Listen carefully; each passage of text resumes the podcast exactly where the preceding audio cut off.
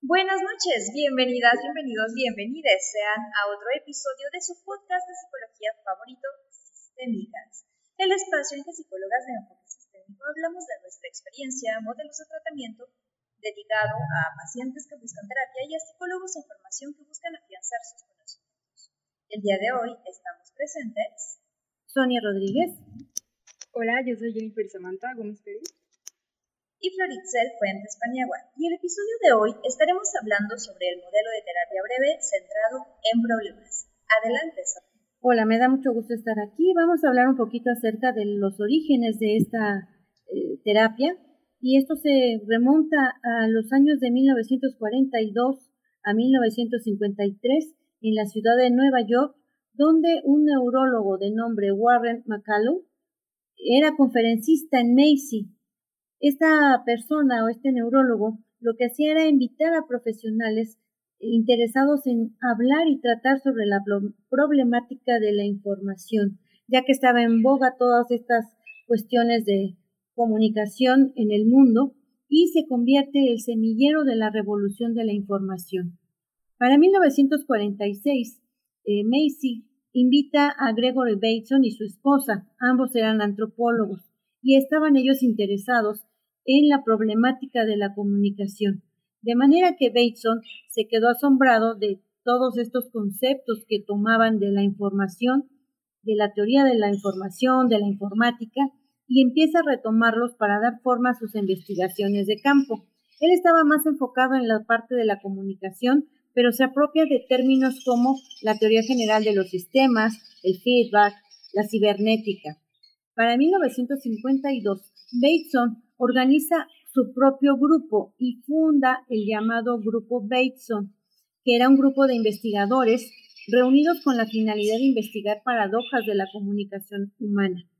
Las personas que incorporaron a este grupo fueron William Free, que era un psiquiatra, Haley, que era un técnico en comunicación, Wickland, que era un químico, pero también interesado en todos los problemas de comunicación, se dedicaron a investigar este tema tan importante para Bateson.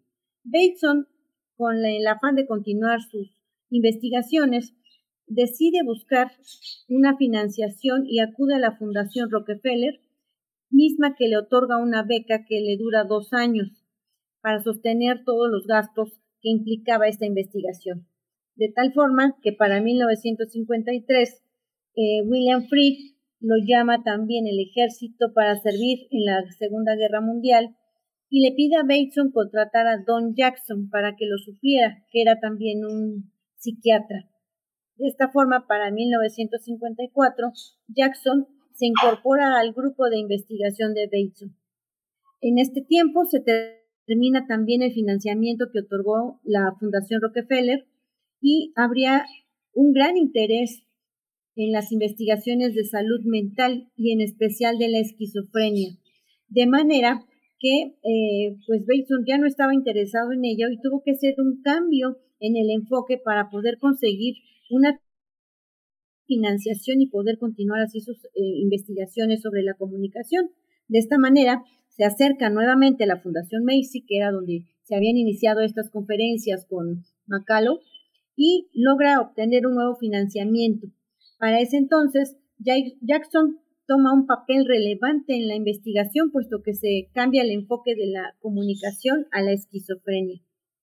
En 1954 se publica la investigación a una teoría de la esquizofrenia, y es así como Bateson empieza a no interesarse tanto en este tema, porque él no era psiquiátrico, recordemos que era un antropólogo, y Jackson toma el liderazgo.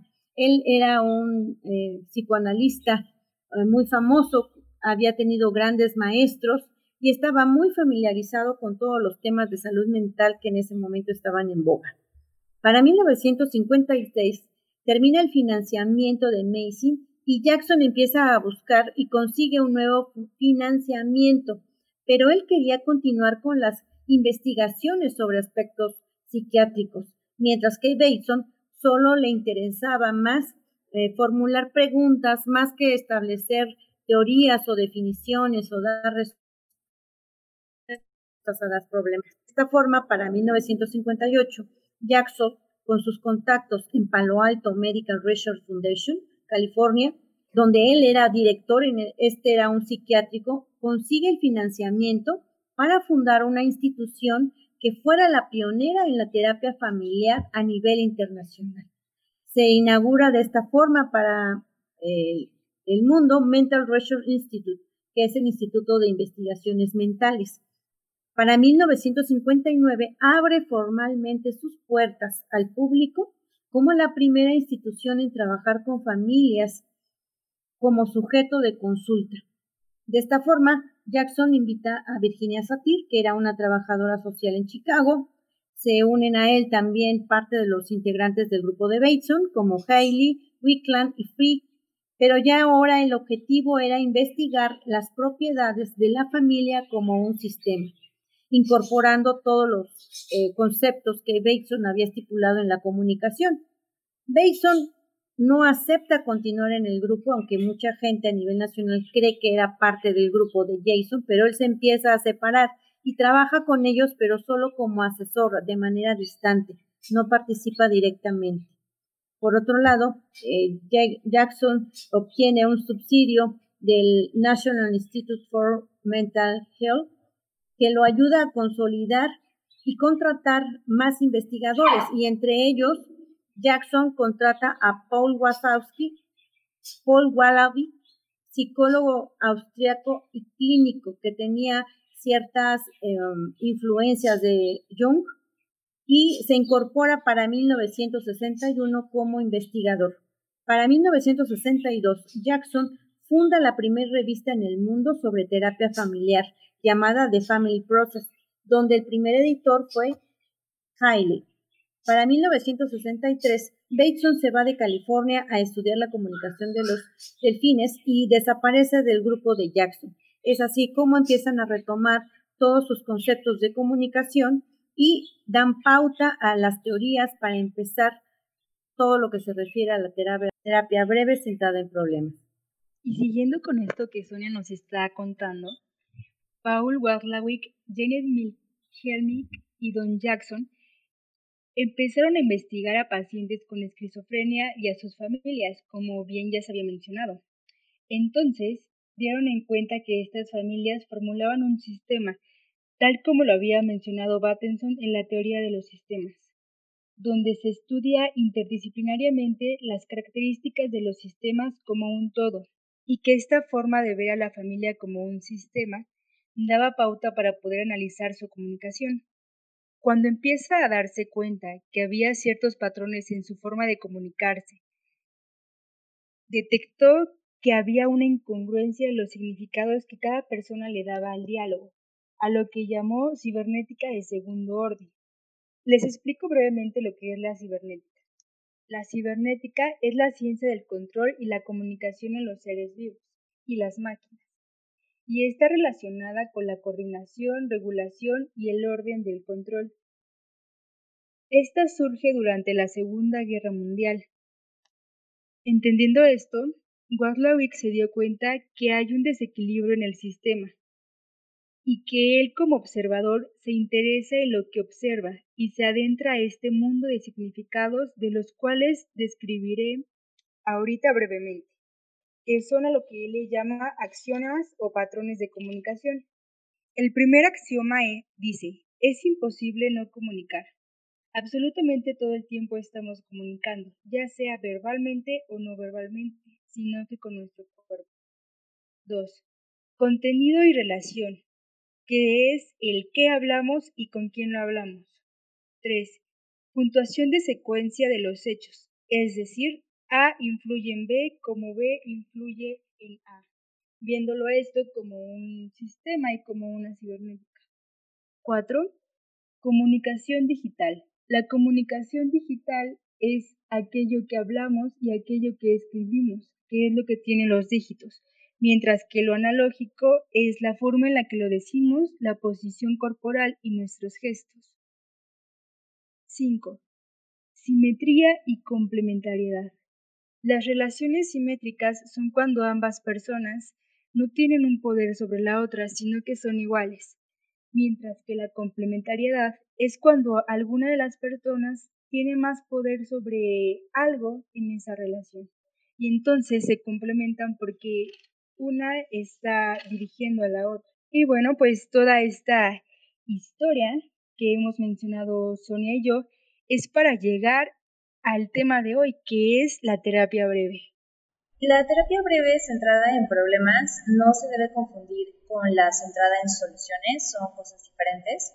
Se plantea un máximo de 10 sesiones y trabaja sobre un problema por tratamiento, no más. Tiene sus bases en la teoría de los grupos, que proporciona una base para pensar la persistencia del problema al interior de un sistema. E identificar qué es eso que hay que modificar al interior de un grupo para que la dinámica problemática se detenga. Esto tiene que ver con el cambio de tipo 1, es decir, al interior de un grupo o de un sistema. También se basa en la teoría de los tipos lógicos, ampliamente desarrollada por Bertrand Russell y su discípulo Ludwig Wittgenstein, sí, también leemos filosofía, los psicólogos, que es retomada por Paul Vaslavic y nos proporciona un modelo para el cambio de tipo 2. En este tipo de cambio se trasciende a un determinado sistema o una trama de referencias. Estas dos teorías nos sirven para identificar cuál es el tipo de cambio que se busca a través del tratamiento. ¿Qué va a determinar esto? La identificación del problema. ¿Me explico?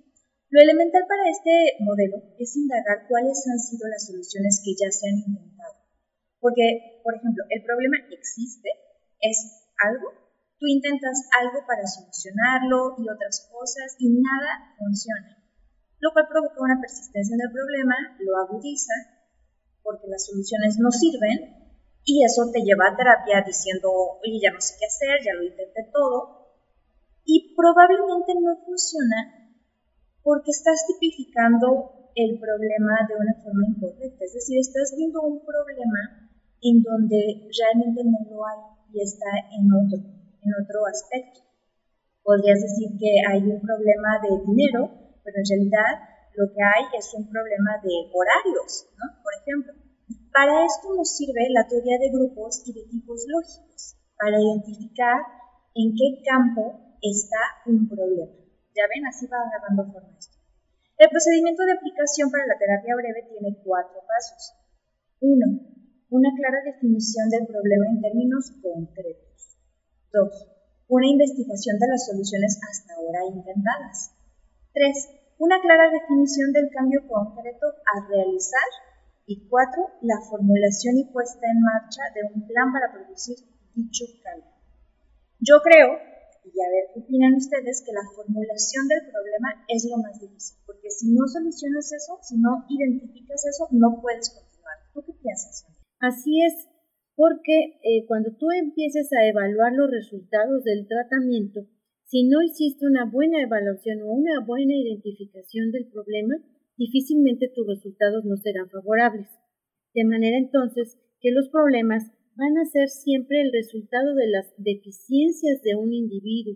Vamos a tratar de identificar esas carencias, ausencias que tiene el individuo para poder resolver su problemática. De manera entonces que el terapeuta debe tener una gran habilidad para poder identificar esos factores y poder provocar en el consultante el factor curativo considerado como la introspección, que es decir, él tiene que analizar y a través del conocimiento él podrá determinar cuál es la causa de su problema. Por esa razón, también no acudimos a indagar sobre el pasado, sino vamos a estar enfocados a la comunicación y la interacción que tenga dentro de la familia, porque se considera que el problema no son las personas, sino son las interacciones entre los integrantes. Y debido al enfoque sistémico, al tratar a una persona, nosotros podemos corregir esa parte disfuncional en el sistema o en la familia es así como el terapeuta entonces deberá poner especial atención en cuatro factores. Uno, que el paciente cuando llega nos va a expresar o nos va a comunicar esa preocupación o ese eh, problema que le genera alguna conducta, algún pensamiento, algún sentimiento y que esa problemática puede ser desarrollada por él o por alguna otra persona cercana al paciente. 2. La conducta se describe como desviada, inadecuada o dañina para el paciente o para los demás. 3. El paciente y o los demás han realizado diferentes esfuerzos para modificar esa conducta problemática, pero no han podido resolverlo por sí solos. Y cuatro, que es cuando el paciente acude a nosotros a buscar ayuda, porque no han podido resolver la problemática que les aqueja. De manera entonces que la conducta eh, que ellos han estado llevando a cabo o lo que están dejando de hacer, o lo que dicen o lo que no hacen, está actuando generando una interacción conflictiva. De manera entonces, resumiendo, para que podamos nosotros considerar que realmente es un problema, esa conducta, pensamiento o sentimiento tiene que haberse realizado de manera repetitiva y de manera prolongada en el tiempo. Es así entonces que esta conducta instiga y estructura la conducta de otra persona y van a empezar a surgir pautas repetitivas de interacción, es decir, se mantiene una problemática circular. Por ejemplo, nos llega un marido que dice, es que me molesto porque mi mujer me regaña. Y entonces platicando con la esposa, la esposa nos dice, pues lo regaño porque mi marido se aparta. Entonces, aquí estamos viendo cómo una interacción genera una actitud o una conducta en el otro. Y al tratar de querer resolver el problema, lo único que se logra es mantener la problemática o exacerbarla. Es tanto estar buscando tanto de lo mismo que nos lleva a mantener ese problema. Entonces, nosotros como terapeutas debemos estar atentos a identificar cuáles son esas conductas que conservan el problema ¿Cómo es que aparecieron? ¿Por qué persisten en ellas aunque siguen eh, generando el problema? De manera paradójica, ellos están aplicando la misma solución, pero la solución puede ser la problemática que está generando este conflicto. Entonces, para que eh, la problemática o dificultad se convierta en una pauta tratable, por lo menos debe cumplir dos condiciones. Uno, que se haga frente de manera equivocada. Tanto está insistiendo el paciente en esa solución, pero se hace de manera equivocada.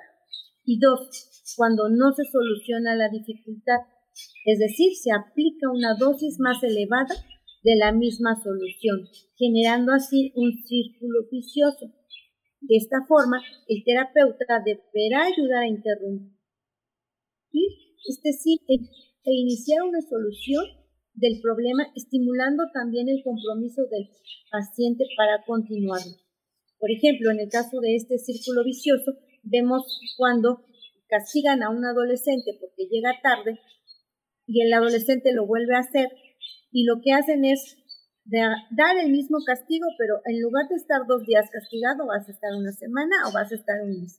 Entonces, se está aplicando la misma solución en una dosis más fuerte, pero no se está dando una solución al problema. Es ahí entonces cuando también el terapeuta debe ser muy hábil para poder conseguir el compromiso del paciente y que el mismo paciente nos pueda permitir manejar la situación dándonos una capacidad de maniobra. Pues dentro de estas capacidades de maniobra que tiene el psicólogo está el tiempo necesario que es el tiempo que el psicólogo se debe tomar para dar una posible respuesta, para escuchar a la persona, para darle la oportunidad de que él pueda expresar qué es lo que quiere y con esto darle un ritmo a la sesión, algunos, algunos silencios. Esto también lleva a respetar el proceso que tiene cada persona de llevar su propio proceso. También está el uso del lenguaje condicional, que es justamente el poderle sugerir a la persona una posible respuesta o una posible acción y en la cual decirle que esto depende totalmente de cómo lo lleva a cabo y también del contexto, para que así el psicólogo siga teniendo credibilidad en esa respuesta, posible respuesta que está dando. El cliente debe concretar. Al principio de la sesión, pues pedimos que, que la persona tenga un objetivo de estar ahí y este debe ser concreto y claro para que después podamos evaluarlo y lleguemos a, ese objetivo y no se quede de forma general. El psicólogo debe tener una actitud igualitaria. Esto quiere decir que el psicólogo no es el que tiene el poder, sino la, la, otra persona. La otra persona se posiciona como es el experto en su vida. Y dentro de las sesiones individuales y conjuntas, pues el psicólogo debe mantenerse de igual forma, de una forma igualitaria. Y bueno, pues ha pasado que de repente hay pacientes difíciles. ¿Cómo identificarlos? Bueno, pues lo identificamos cuando es la persona que no quiere llegar a sesión y que es la persona a la que llega. Con este tipo de personas se pueden hacer dos cosas. La primera es saber cuál es su objetivo de sesión y saber si tiene uno. Si lo tiene, posiblemente se pueda trabajar con eso individualmente. Si no lo tiene, pues entonces nos quedaríamos con la persona que sí está interesada en el tema y entonces no perderíamos más tiempo. Y después, siguiendo con los pacientes difíciles, pues está aquella pareja en la cual vive violencia. En este tipo de casos, desde un principio tenemos que tener un acuerdo en el cual está estrictamente prohibido que dentro de las sesiones haya este tipo de violencia. Y con esto nos protegemos a nosotros mismos y pues también a las personas que acuden. Es importante que como psicólogos igual sepamos identificar qué es lo que sí podemos tratar y qué es lo que no. Hay personas que llegan con un tratamiento específico que quizás quieran hipnosis y nosotros como psicólogas sistémicas pues no podremos hacer eso. Así que también es importante decirse. En otro tipo de peticiones hay personas que igual quieren asesoramiento familiar y en este punto es, es importante identificar si realmente es familiar o si es más algo de pareja o si solamente es con alguno de los hijos. Si fuera así, entonces la sesión tiene que ser con la persona que está pidiendo la sesión, la persona que se cree el problema individualmente y aparte una sesión con estas dos personas. Ya evaluando el problema, pues podemos darnos cuenta si son sesiones individuales o si son sesiones en conjunto. Cabe mencionar y, y para finalizar que todos estos aspectos el psicólogo tiene que ser realmente concreto y claro en todo esto con la persona. Y bueno, pues espero que todo esto les haya quedado claro. Muchas gracias, colegas. Este ha sido un gran capítulo y en conclusión, la terapia breve centrada en problemas es un modelo de no más de 10 sesiones, centrada en el aquí y el ahora, enfocada a bloquear un circuito que está fomentando una dinámica problemática a través de detener las soluciones que se han intentado y la propuesta de una nueva solución que tal vez nunca te habrías imaginado porque tú tenías el foco puesto en otro problema. Y para esto se requiere una amplia capacidad de maniobra del psicólogo para el éxito terapéutico. Muchas gracias por escucharnos. Nos despedimos. Flor Fuentes Paniagua. Hasta pronto, Sonia Rodríguez. Gracias, me despido. Samantha Gómez. Que tengan bonita noche. Nos vemos en el próximo episodio de Sistémicas.